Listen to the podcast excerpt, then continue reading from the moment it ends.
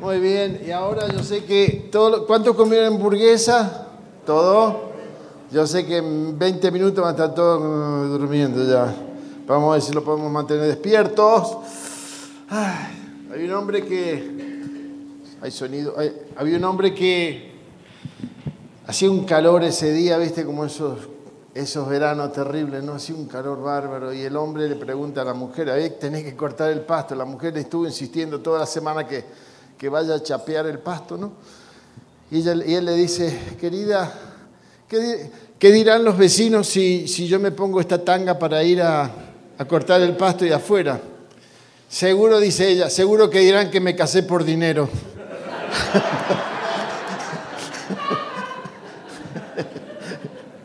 Uy, tráeme letra. No tengo. Este, bueno, no sé cómo usted sale para cortar el pasto. Eh, quería tal vez terminar un poquitito el tema de lo que venía antes de entrar en la pelea, antes que entremos en la pelea, ¿no? Hablar un poquitito más acerca de las responsabilidades del hombre y de la mujer. Habíamos hablado acerca de el hombre quiere ser qué y la mujer quiere ser ah, mirá cómo se rapidita la mujer. Amada, es verdad. Una escritora, Shanti Feldman, en su libro Solo para Mujeres, ella dice lo siguiente, la mayoría de nosotras, las mujeres, respetamos a nuestro hombre y con frecuencia no nos damos cuenta cuando nuestras palabras o acciones demuestran exactamente lo contrario. Nos quedamos completamente perplejas cuando él responde en forma negativa en una conversación y nos preguntamos impotente, pero ¿qué dije? Y esto combina con el hecho que para el hombre le es más difícil el expresar sus sentimientos. Pero para la mujer, el ser amada es una de las cosas más importantes. El doctor Emerson Eggridge dijo en su libro Amor y Respeto, dijo esto, el enojo es la respuesta frecuente del hombre que no se siente respetado. ¿Escucharon bien? El enojo es la respuesta frecuente del hombre que no se siente respetado. Y el lloro es la respuesta de la mujer que no se siente amada. Así que muchachos, tomen nota.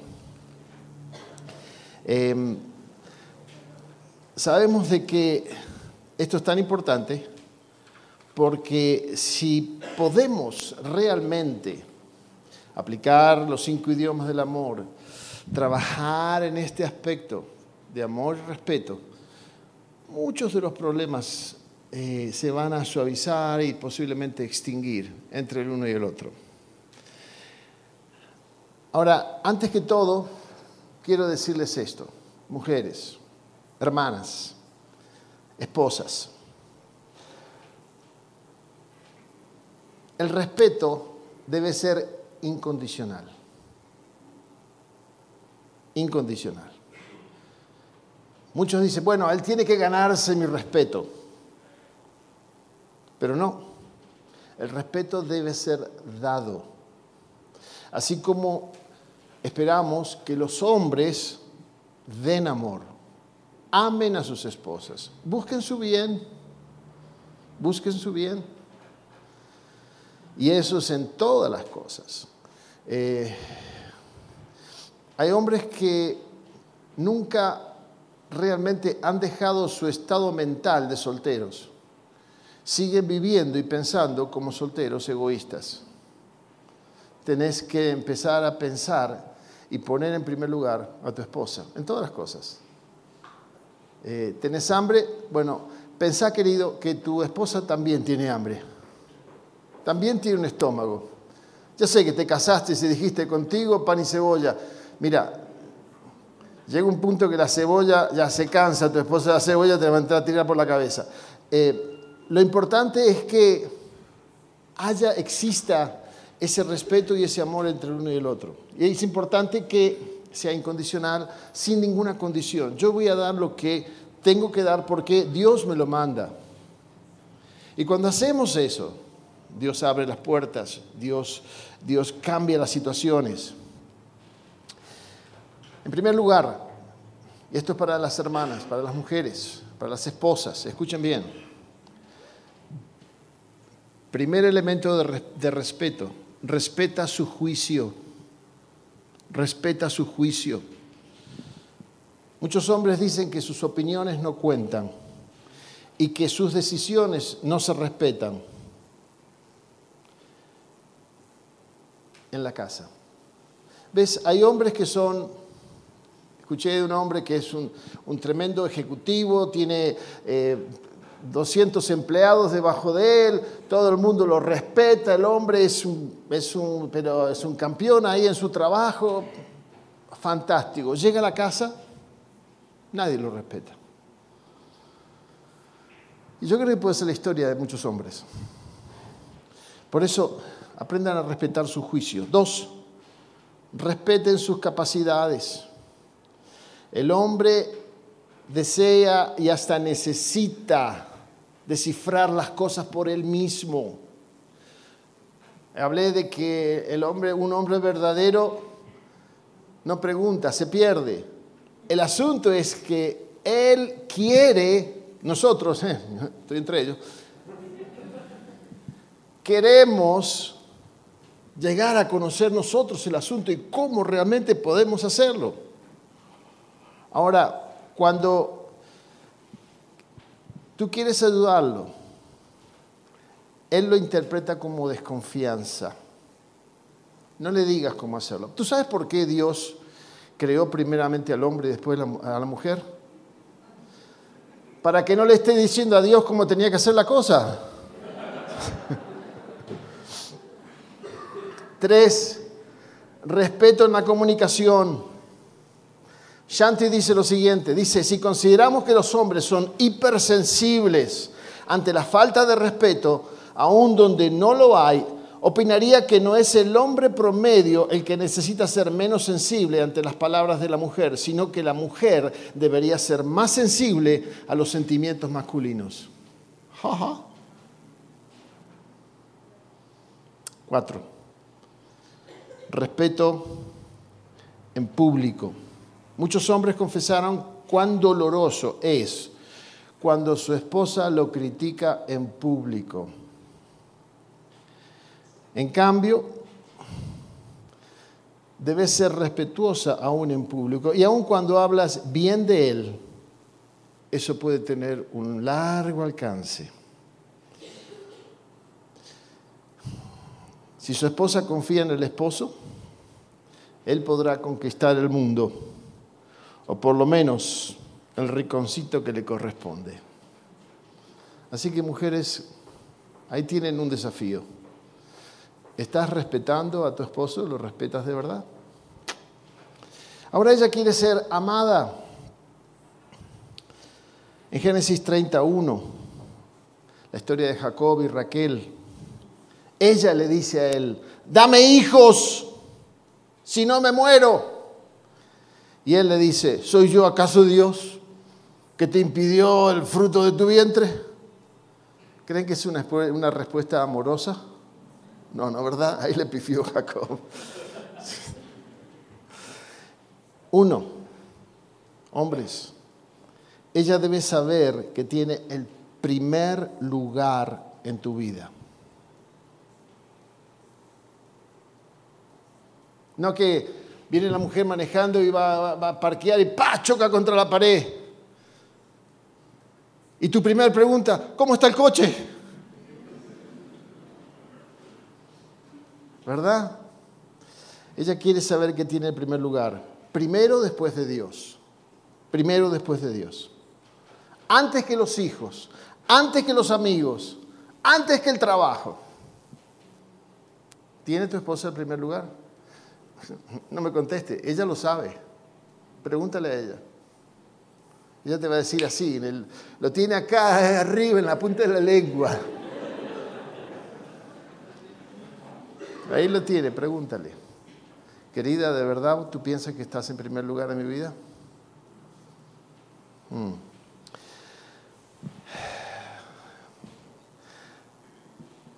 Somos criaturas sexuales, no hay duda de ello. Así que no te hagas el indiferente. Pero hay un problema. Hay hombres que, sí, se casaron, están bien, pero siguen codiciando otras mujeres. A veces hay hombres que me da pena, ¿no? Casado y todo, y pasa una chica, qué bella, uh, ay, mm, ay. Son como esos muñequitos en el carro, viste, que tiene un resorte. Pero hay algunos que con la esposa al lado lo hacen. Adiós, bella. Qué bárbaro. Eh, y eso destruye, destruye, destruye. Hay mujeres que viven con penas dentro de su corazón y arrastran. Sabe que su esposo flirtea con las mujeres, sabe que, no, quién sabe si tal vez es infiel. ¿Y qué pasó? Ah, soy yo, soy yo. Ah, a ver. Es mi, ¿Sabe qué pasa? Es mi cronómetro. Lo puse muy, muy adelantado. Todavía no terminé, ¿no, muchachos? No. Eh, tengo el pato ahí para que me despierte. Em, el asunto de que sos infiel a tu mujer. Quiero decirte algo. Hombres, no es demasiado, no es ser demasiado hombres el infiel. Y te voy a decir esto, ser infiel es de cobardes. ¿Estamos de acuerdo? Porque los valientes aman y protegen lo que tienen. Y si Dios le dio una mujer, concéntrate en hacer tu mujer lo mejor que puedas. Pero los hombres descuidan a sus mujeres. Y ahí pasa una, una niñita con una, con una faldita tan chiquitita que ¡wow! ¿Y? Y luego, claro, vienen los problemas, vienen los divorcios. Y perdiste tu familia, dañaste a tus hijos por codicia. Es codicia, ¿eh? no hay otra cosa. La palabra dice, deleítate con la mujer, dice Proverbios, de tu juventud. Y dice, ¿por qué abrazarás el seno de la extraña? ¿Por qué? Deleítate con tu mujer, la que Dios te dio. Ella quiere saber que tú tienes el primer lugar verdaderamente. Hay hombres que le dicen cosas muy bonitas a otras mujeres, pero a su esposa nunca. Jamás le dice que la aman. Como el gallego que le dice, la mujer se quejaba, tú nunca me dices que me amas, le dice la mujer. Mira, mujer, hace 30 años que te dije que te amaba y te sigo amando. 30 años. La mujer tiene que vivir una palabra hace 30 años. ¿Cuándo fue la última vez que le dijiste a tu esposa que la amas? No me digas. A ver, hombres, dense vuelta ahora y díganle a su mujer, te amo. Díganle, ahora, díganle. Y denle un besito. Vamos, vamos. Tal vez no se un besito en cuatro años, pero dense un besito. Muy bien, ahí estamos, ahora estamos muy bien. Ella quiere escuchar que la amas. Yo quiero que ustedes entiendan eso. Cada vez que ustedes tienen un conflicto, para ella el conflicto es una pérdida de seguridad. Ella necesita escuchar que tú la amas. A nosotros, nos digan o no nos digan, no pasa nada. Pero ella sí, escuchen hermanos, amigos, ella lo necesita. ¿Entienden? Querida, te amo.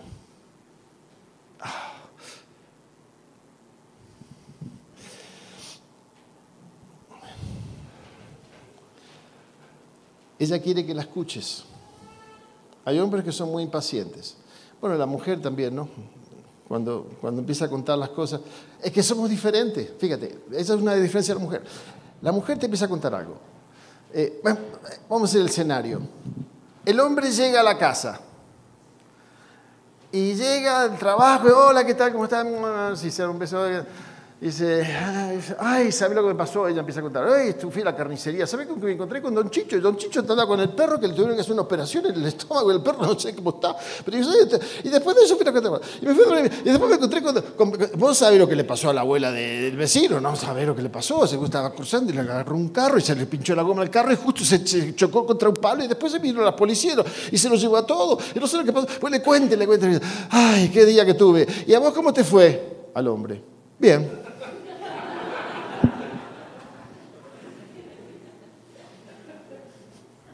Bueno, y ella dice, y bueno, ¿y qué más? ¿Con quién hablaste? Eh, con todo.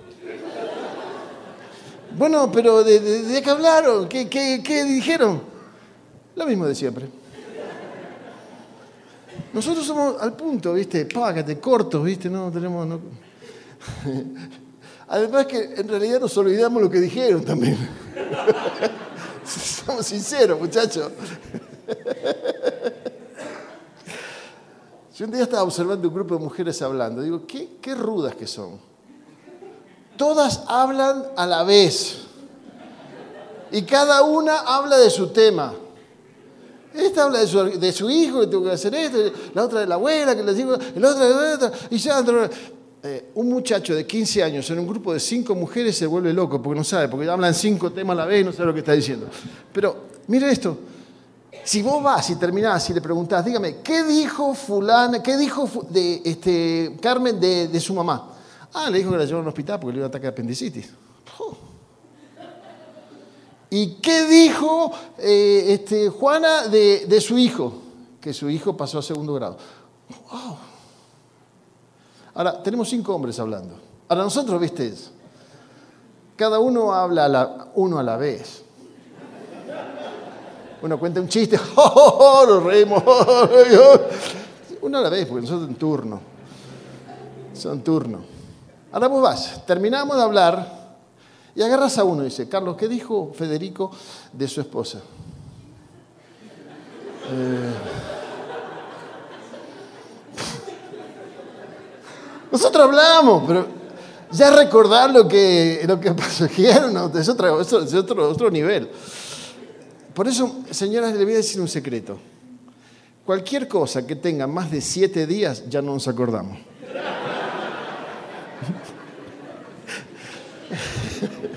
Hermano, ¿sí o no? Eh, claro que sí, claro que sí. Pero la mujer, no. Ella tiene un álbum con fotos me acuerdo en 1984 cuando me dejaste plantada en esa esquina, me estaba lloviendo. Ella se acuerda de todo. Hasta se acuerda cómo estabas vestido, con qué, zapatos tenía. Se acuerda de todo. Muchachas, por favor, empiecen a romper ese álbum que nos está arruinando la vida. Y no se olvida. Y nosotros nos podemos concentrar. Escuchen, hermanas, entiendan esto. Nosotros, ustedes tienen un don que ustedes pueden hacer varias cosas a la vez. Están ahí en la cocina atendiendo al nene, enseñando las matemáticas, hablando por teléfono, cocinando, todo a la vez, todo a la vez. Nosotros no. Nosotros vamos a hacer una sola cosa a la vez. Cuando estamos viendo el partido de fútbol, es todo lo que podemos ver. Y vos te enojás porque te está hablando, te estoy hablando y no me escuchás. Pero claro que no te escucha, porque es todo lo que puede hacer ver el partido. ¿Sí o no? Ahí está. Y como somos así, entonces tiene su ventaja y desventaja. Este, la ventaja es esta. El hombre, lo siento señoras, pero tenemos una capacidad que Dios nos dio que ustedes no la tienen. ¿Sabe qué? Y esto, muchachos, esto es fabuloso. Ustedes saben eso. Nosotros podemos dejar la mente en blanco y no pensar en nada. ¿Sí o no? Y la mujer dice, ¿qué estás pensando? Nada. Nada. Tenemos esa capacidad, quedamos todo en blanco como... Hello, ¿hay alguien ahí? Pero la mujer no puede, no puede.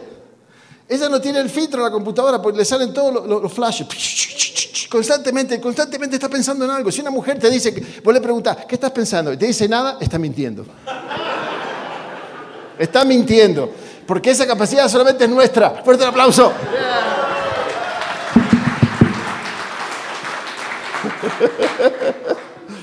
ok, sigamos. Este, entonces, respeto en público. Okay. Apréndanse a respetarse en público. Vamos, estamos, perdón, estamos ahora en, ella. Ella tiene su primer lugar, ella tiene que saber eso, tiene que escuchar que la amas. Ella quiere que la escuches. Así que, muchachos, yo sé que nosotros somos impacientes, ¿no? Y por lo general lo que le decimos es, ok, anda al punto. ¿Qué es lo que me estás tratando de decir? ¿Puedes resumirlo un poquitito? Porque ella sí te cuenta y dice, ¿a dónde fuiste ayer? Bueno, fui a una reunión. Y sí, las paredes eran, eran negras y también este, había unas columnas azules. Te describe todo lo que hay alrededor y te cuenta que hay... Te cuenta todo, porque si no te cuenta todo, es como que le falta. Dale, y, y entonces, muchachos, ustedes paciencia. ¿Ok? Ahora, cuando ella les habla, por favor, no estén leyendo el diario o mirando la televisión, presten atención, póngale ojo con ojo, sí, querida, ok, te escucho. Y como nosotros solamente podemos hacer una cosa a la vez, solamente podemos hacer una cosa a la vez. Entonces, este, así que cuando te, te, habla, entonces eh, presta atención y ustedes, hermanas, por favor, reduzcan un poco, ¿eh? Si puede resumir, nos ayudamos el uno al otro. Ahora bien, eh, hay muchas diferencias entre el hombre y la mujer, que vamos a hablar hoy, pero el tiempo es tan corto. Por ejemplo, los niños. Los niños tienen más capacidad visual que las mujeres, que las niñas. Los niños eh, pueden tomar un objeto, verlo tridimensionalmente y lo pueden dar vuelta mentalmente también. Un objeto, porque somos mejores en eso. La mujer no. ¿No te acuerdas? Cuando querés hacer una remodelación y remodelar, remodelar toda la cocina y le explicás, mira, acá voy a poner el gabinete y acá esto y el otro, y dice, no lo veo, no lo veo, ¿cómo vas a hacerlo? No lo entiendo. Ella no lo ve, nosotros sí, lo tenemos todo pintado. Ya, lo vimos. Este, las, eh, las niñas, las niñas comienzan a hablar más tempranamente que los niños y después que comienza no paran más. Algo muy importante, ¿cuántos tienen hijos pequeños de, digamos, de 10 eh, años para abajo? A ver, ok, quiero dar un secreto muy importante, muy importante. A los niños, en esos grados específicamente, en los grados elementales, les es muy fatigante escuchar instrucciones. A las niñas no. Es común de que las niñas en los grados elementales tengan mejores notas en la escuela que los niños. El problema es la manera de enseñanza. Ahora, por lo general, ¿quién es el que enseña? Una mujer. Y la mujer da instrucciones. Y las niñas absorben. Y los muchachos, ¿ah? En una, escuela, en una escuela en los Estados Unidos separaron a los niños de las niñas. Bárbaro. Los separaron. A los niños les enseñó un hombre, un maestro, y a las niñas una mujer. Em, lo, curioso fue que el recreo, ¿no? El recreo, ¿saben lo que le hicieron, para las niñas, el lugar para el recreo a las niñas? Una alfombra. Porque ¿qué hacen las niñas? Hablan, bla, bla, bla, bla, bla, bla, bla, hablan, bla, bla, bla, bla. Y a los muchachos le pusieron colchoneta para que se peleen. Ahora, el resultado de esa, prueba que hicieron fue que intelectualmente y académicamente estaban iguales ahora. ¿Sabe por qué? Porque le enseñaba un hombre. ¿Y por qué la diferencia? Porque nosotros usamos muchas gráficas. El hombre es gráfico. El hombre ve y cae. La mujer escucha y cae. ¿Ustedes no vieron de que este, e, ese sapo que, o sea, la princesa que le da un beso al sapo? ¿Por qué le da un beso al sapo? ¿Vos la pensaste bien esa? ¿Por qué? Porque le, comió el oído. Le comió el oído. Y ese es el asunto. La mujer cae por lo que escucha, nosotros caemos por lo que vemos. La mujer eh, tiene un 50% menos musculaturas que el hombre. Hace unos años estaba con mi, con mi primo en Ucrania mirando eh, las Olimpiadas y había una mujer que levantó 150 kilos. Como dije, tampoco lava los platos en la casa. Ok, la mujer tiene un sexto sentido. Ella puede percibir, percibir cosas en una persona que el hombre no puede. Cuando ella te dice, escuche bien hombre, cuando ella te dice, esa persona, ese hombre, esa mujer, no me cae bien, escúchala, escúchala. Porque si vos continúas y haces negocio con esa persona, te va por lo general a ir mal. ¿Sí o no? ¿Les pasó o no? Claro que sí.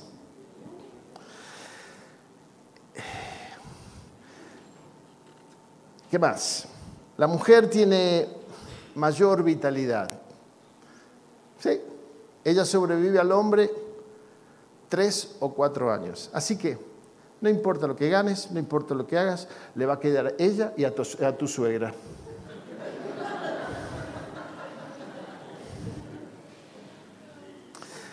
La glándula tiroides, a veces eh, nosotros no nos damos cuenta, pues a veces somos brutos, de bruto nomás.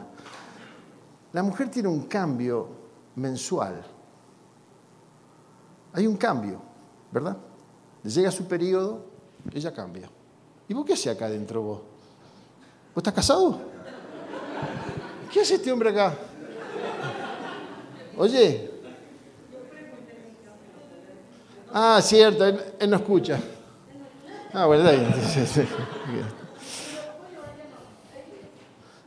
Ok, bueno, después este, enderezarlo cuando llegue a casa. La glándula tiroides trabaja en forma diferente en los dos sexos. En la mujer es más grande y más activa. Se agranda durante el embarazo y la menstruación. Tiene un cambio mensual la mujer. Su cuerpo está sujeto a un cambio involuntario que produce un cambio en su persona y personalidad. Algunas se ponen agresivas, otras se ponen más sensibles, cualquier cosa las ofende, se irritan fácilmente o se ponen depresivas. ¿Sí o no? Sí. Ya escucho el lamento del hombre. Sí. Mira, ya sé años atrás dije a mi señora querida, por favor, pongamos un calendario y en el tiempo prohibido y no de, ¿no? De, ¿no? de peligro, por favor ponme una X para que yo sepa. Sí, sí. Es que en realidad nosotros, eh, oíme, ¿cuántas veces estás, eh, estás consciente de eso? Porque nunca. Y cuando vemos que de pronto se pone, se pone irritada, se irrita por todo, ¿qué hacemos nosotros? Reaccionamos contra ella. En vez de entender, vamos, tranquilo, tranquilo, pará, Calmate, sabes que está yendo a través de algo que ella no controla. Eso va a ayudarles. Había una madre que estaba en el, en el supermercado, en el super, ¿no? Con el carrito, tenía su hijita ahí de tres años, ¿no?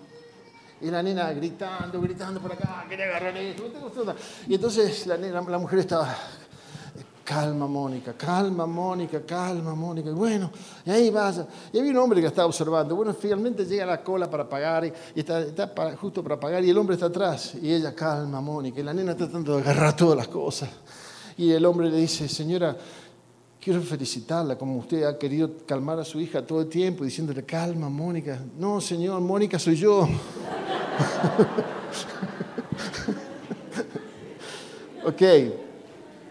¿Qué más? La glándula tiroides también provee resistencia al frío, está asociada con producir una piel más suave, menos pelos en el cuerpo y menos grasa subcutánea. Eso definitivamente tiene que ver con la belleza de la mujer.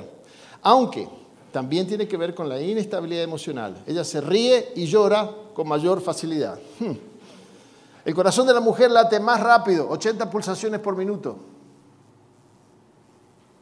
la diferencia de 72 minutos en el hombre, 72 latidos por minuto. La presión sanguínea en la mujer es 10 puntos más baja, pero varía de minuto en minuto. El hombre habla para dar y recibir información, mientras que la mujer habla por esa razón y también con el propósito de explorar y desarrollar pensamientos, sacarse el estrés, la tensión y crear intimidad. Así que sabemos que cuando habla, lo que va a hacer. Bien, vamos a pelear un poco ahora. ¿Están listas?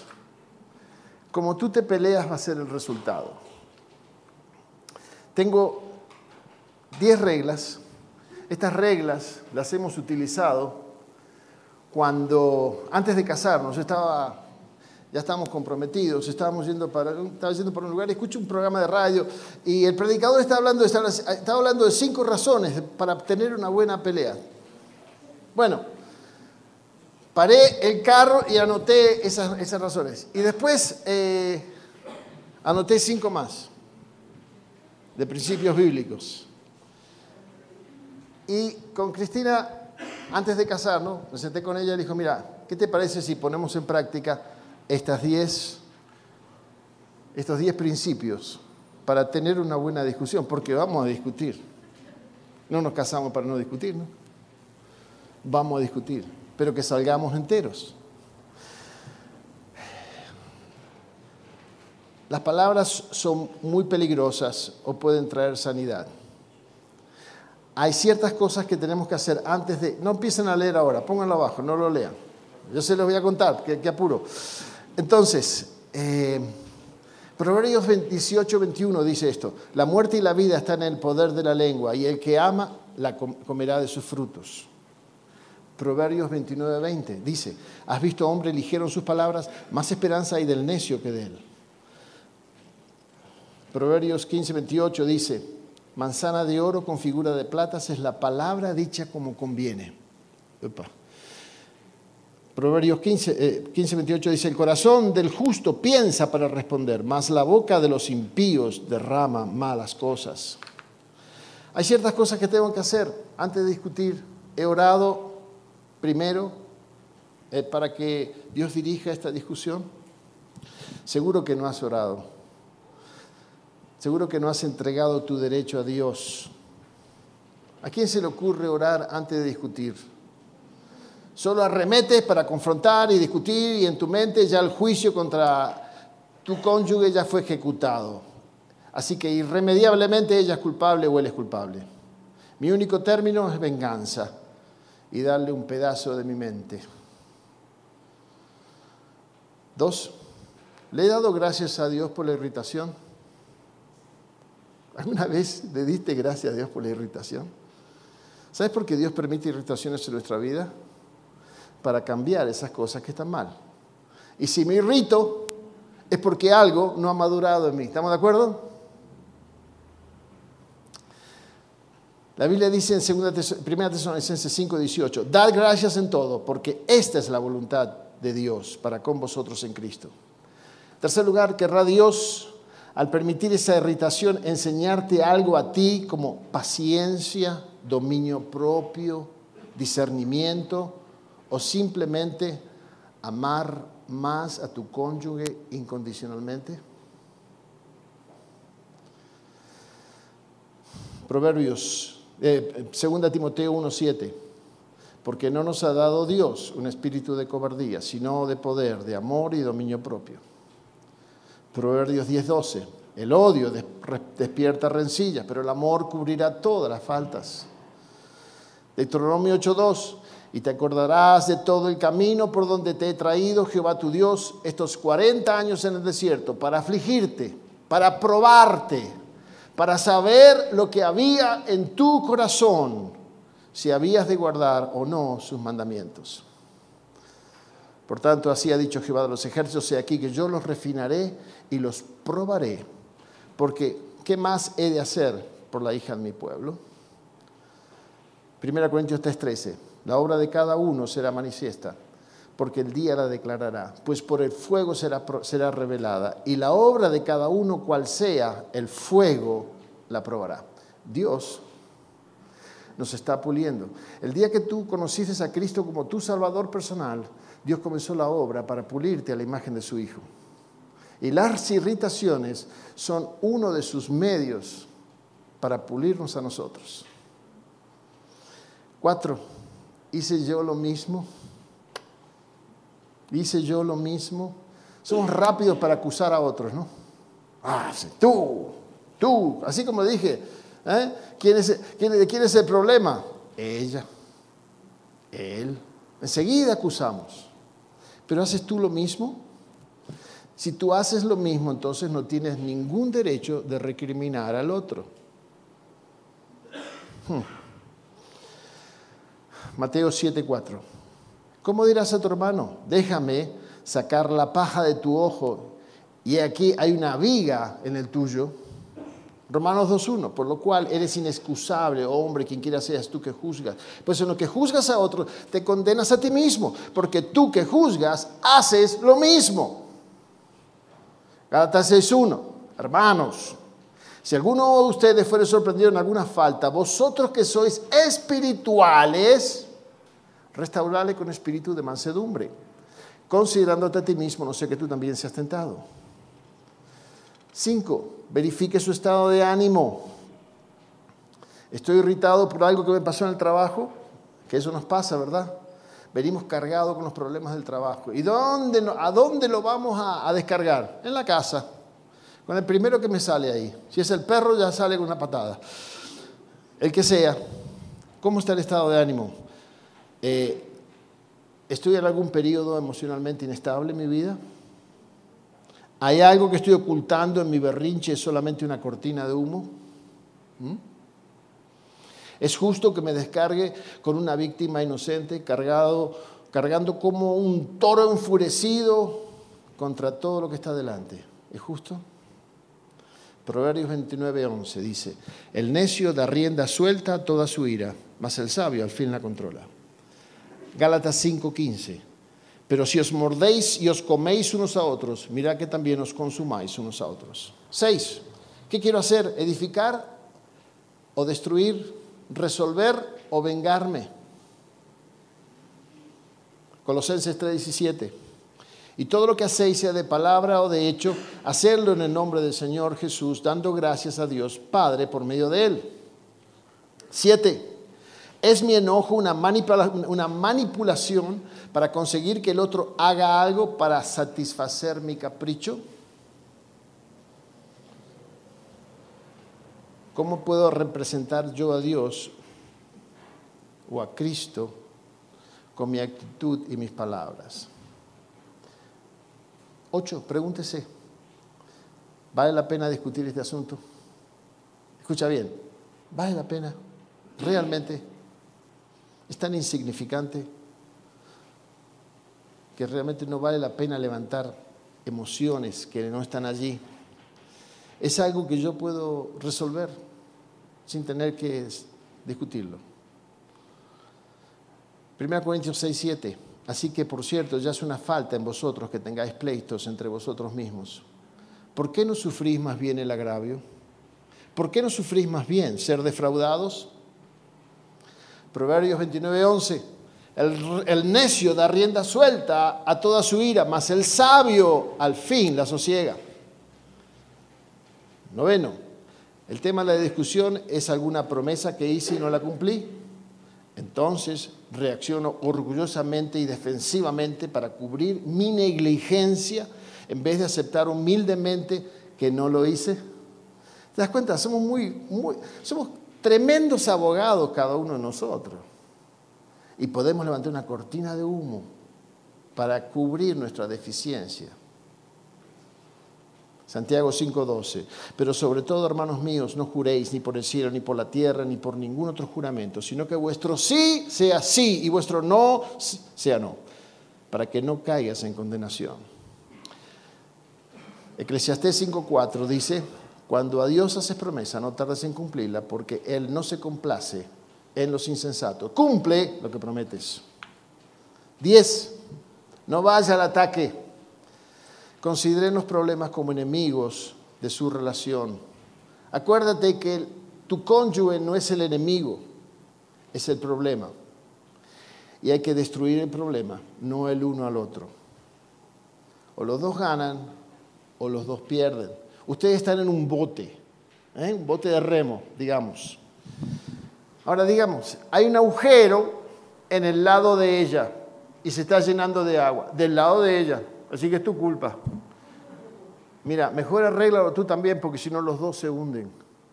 Es el mismo bote.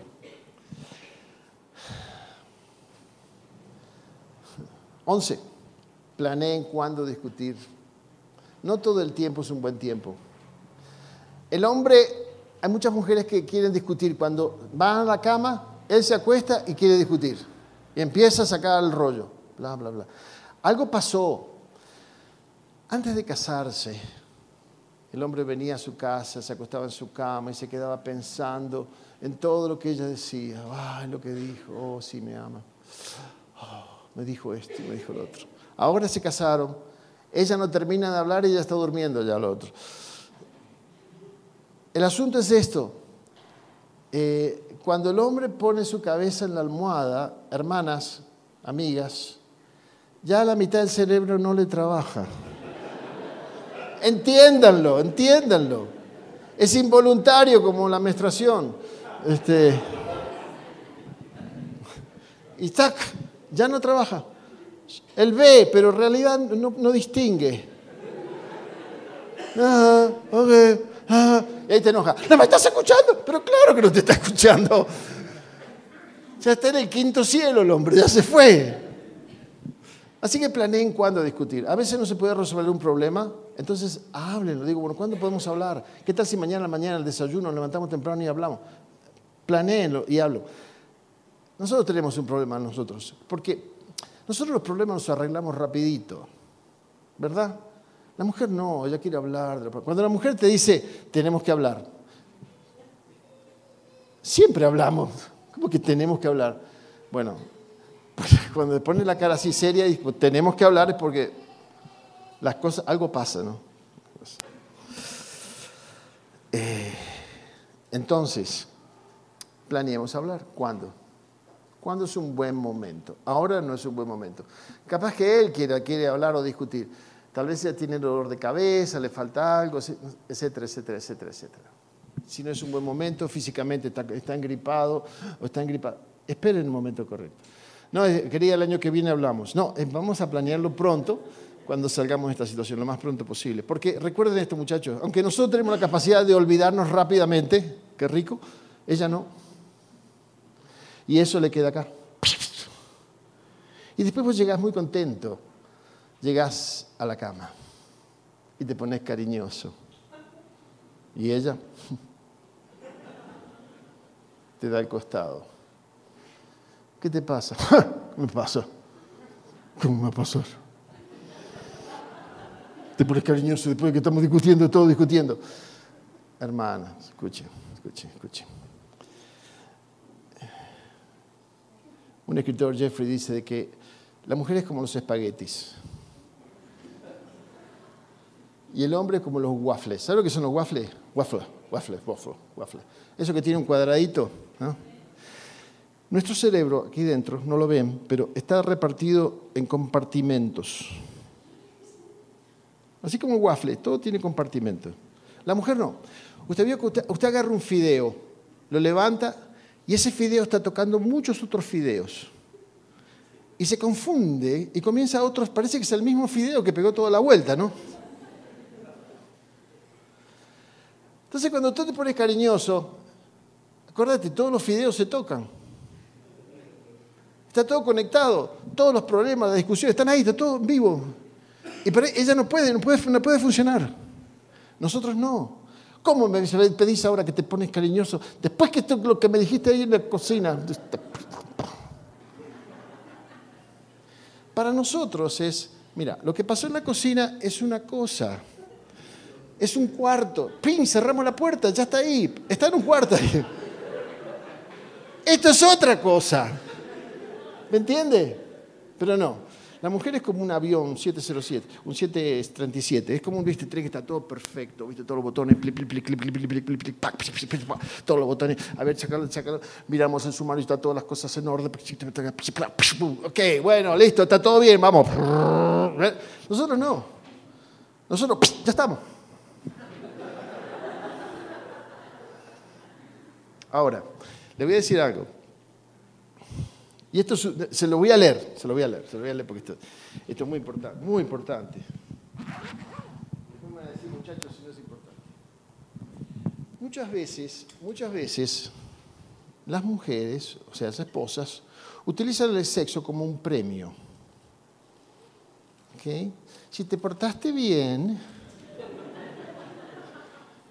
e hiciste la tarea, sacaste la basura. Eh, entonces tenés el postre. Y si no, ay, me duele la cabeza, ay, me duele cabeza, me duele Mira, si te duele mucho, eh, tanto tiempo, andate un doctor, fíjate que mirate lo que pasa, ¿no? Mira lo que dice Pablo. Esto lo dice Pablo, muchachos, márquenlo, muchachos mujeres también. Dice, en esto, dice, en cuanto a las demás cosas que me escribisteis, bueno le sería al hombre no tocar mujer, pero a causa de las fornicaciones, cada uno tenga su propia mujer y cada uno tenga su propio marido. El marido cumpla con la mujer el deber conyugal. ¿Sabe lo cual es el deber conyugal? No es cocinar. Lo aclaro. Y asimismo, la mujer con el marido. La mujer no tiene potestad sobre su propio cuerpo, sino el marido. Hello. Muchachos, ¿les gusta? Ajá, ajá. Y tampoco tiene el marido potestad sobre su propio cuerpo, sino la mujer. Dice que el, hombre, el hombre es como, el perro y la mujer es como el gato. El perro siempre quiere jugar, pero el gato juega cuando quiere. Che, se me está bajando esto. Ahí está.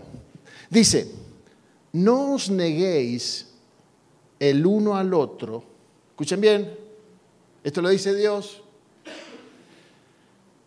A no ser por algún tiempo de mutuo consentimiento para ocuparos sosegadamente a la oración y volved a juntaros en uno, el hombre no puede aguantar esperar, para que no os tiente Satanás a causa de vuestra incontinencia.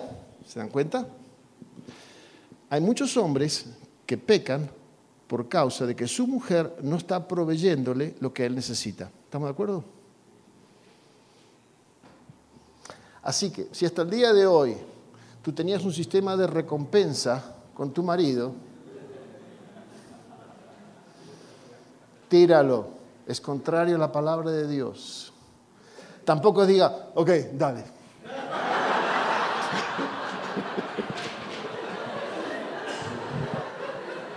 Poner un poquito de emoción, vamos. Tampoco, ¿no? Dicho y hecho, ¿eh? A ver, espero no tener ninguna queja de esto. Ya lo aprendieron. Hay hombres que me vinieron a agradecer después de la consejería, pastor, no sabe lo que usted ha hecho. en serio. Dice, mi, mujer, mi, esposa cambió en forma tremenda. Oh, ¿Cómo la amo ahora? Ok, vamos rapidito a las 10 reglas. Ahí la estamos, ahora sí la puedo sacar. Número uno, sea un buen oyente. La persona veraje escucha cinco segundos antes de hablar. Escuche completamente lo que ella tiene que decir. No la interrumpa o no interrumpa a su cónyuge hasta que termine de hablar. Proverbio 18:13, el que responde palabras antes de oír es fatigadad y oprobio. Así que escuche pare y escuche, no esté pensando en la respuesta. Muchas veces nos está diciendo, ya sabemos con lo que viene y ya estamos pensando lo que le vamos a decir, pero no estamos pensando lo que ella está diciendo, lo que él está diciendo. Tenemos que escuchar. Escuche, escuche, sea un buen oyente. Dos, sea honesto, sinceros. Y si es verdad, es verdad. Si alguien te dice que eres un burro, ok.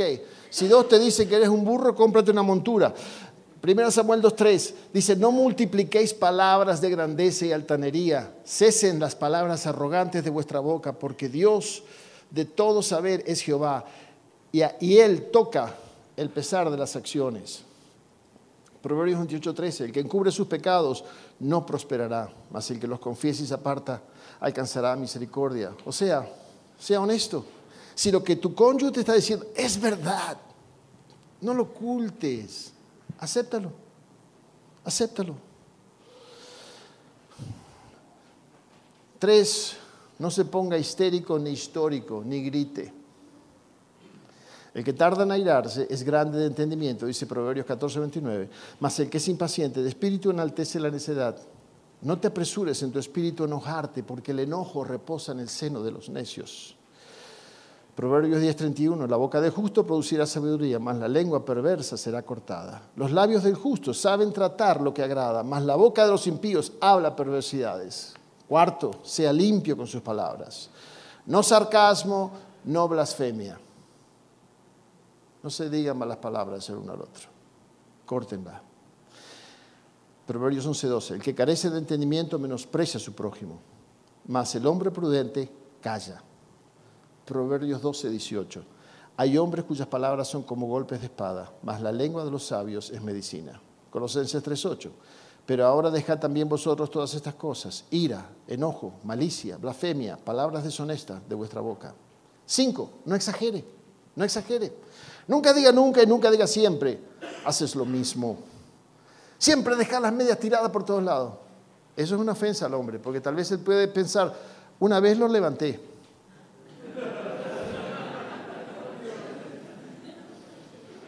Así que no exagere, no exagere. Hay oro y multitud de piedras preciosas, mas los labios prudentes son joya preciosa. Proverbios 20:15. Seis, pónganse en lugar del otro. Filipenses 2:3 dice, no hagáis nada por contienda o vanagloria, antes bien con humildad, estimando cada uno a los demás como superiores al mismo, no mirando cada uno por lo suyo propio, sino cada cual también por los de los otros. Siete, no dé rienda suelta su boca Decir uno todo lo que piensa no es pensar en lo que va a decir. ¿Y cuántas veces pusimos la boca en movimiento antes que la mente en funcionamiento? Y después dije, uy, ¿qué dije, no? Hmm. Proverbios 15, 28, el corazón del justo piensa para responder, mas la boca de los impíos derrama malas cosas. El que ahorra sus palabras, Proverbios 17, 27, tiene sabiduría de espíritu prudente es el hombre entendido. Y Proverbios 17, 14 dice, el que comienza la discordia es como quien suelta las aguas. Deja pues la contienda antes que esté en red. 8. Vaya al punto. Discuta, sus asuntos, un asunto a la vez. Hermanas, escuchen esto. Nosotros no podemos discutir cuatro problemas a la vez. Ustedes sí, nosotros no. Tratemos un solo problema. No arreglemos todas las cosas en una discusión un problema solo. Amén. Amén, muchachos. Amén. Este, nueve, admita su, admita su parte en la situación.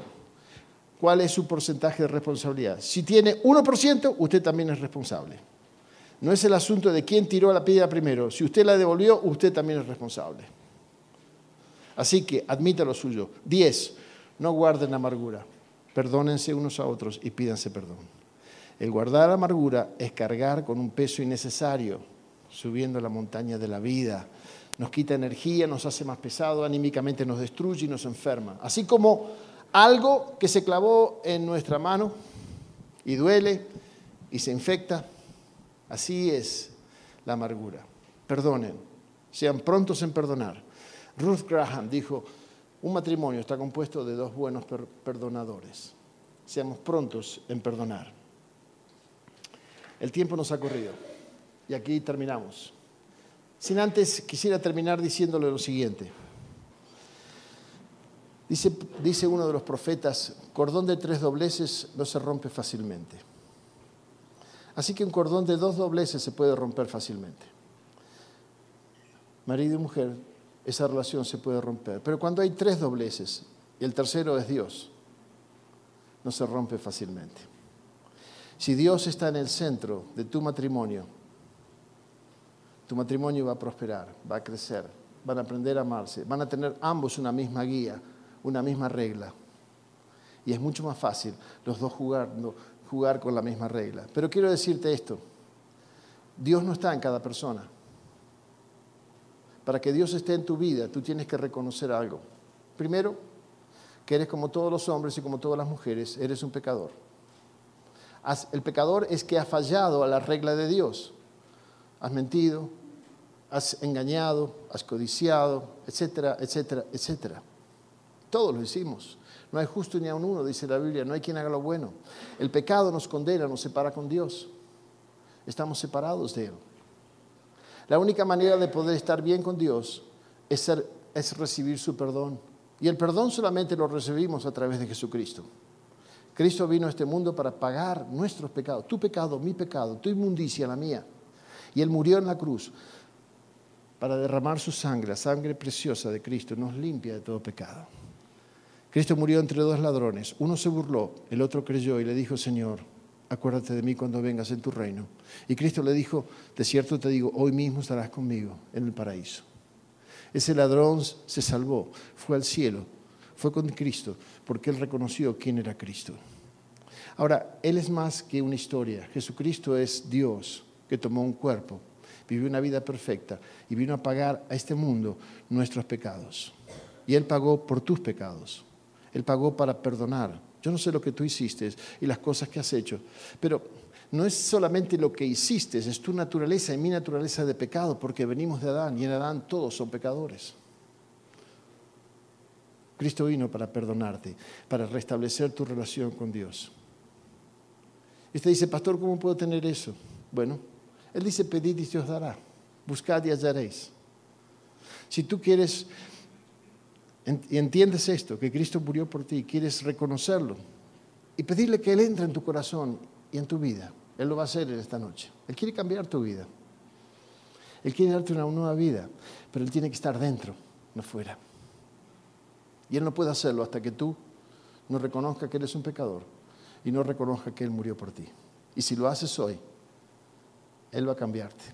Él va a cambiar tu matrimonio. Él va a cambiarte a ti como persona. Vas a conocer a Dios. Y te invito a hacerlo. Vamos a inclinar nuestras cabezas. Allí con las cabezas inclinadas un momento. Si es tu deseo en esta noche, reconciliarte con Dios y que Dios perdone tus pecados y te dé la vida eterna. Voy a hacer una pequeña oración. Mi oración no te salva, tú te salvas orando de corazón.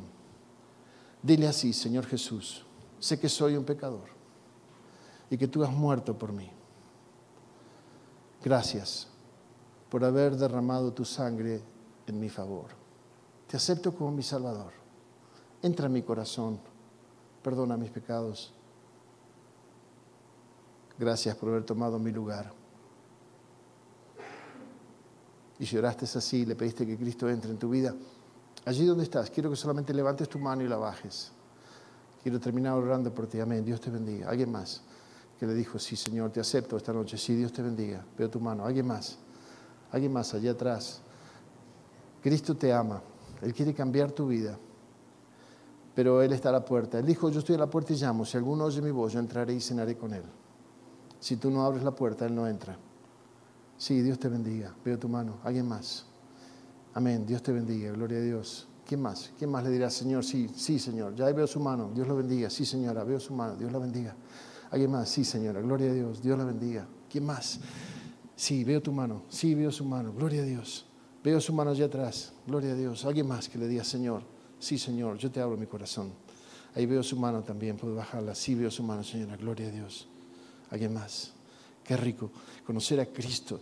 Fue la experiencia más fabulosa de mi vida. Y Él quiere, quiere entrar en tu vida y quiere cambiarte. Pero Él no va a entrar.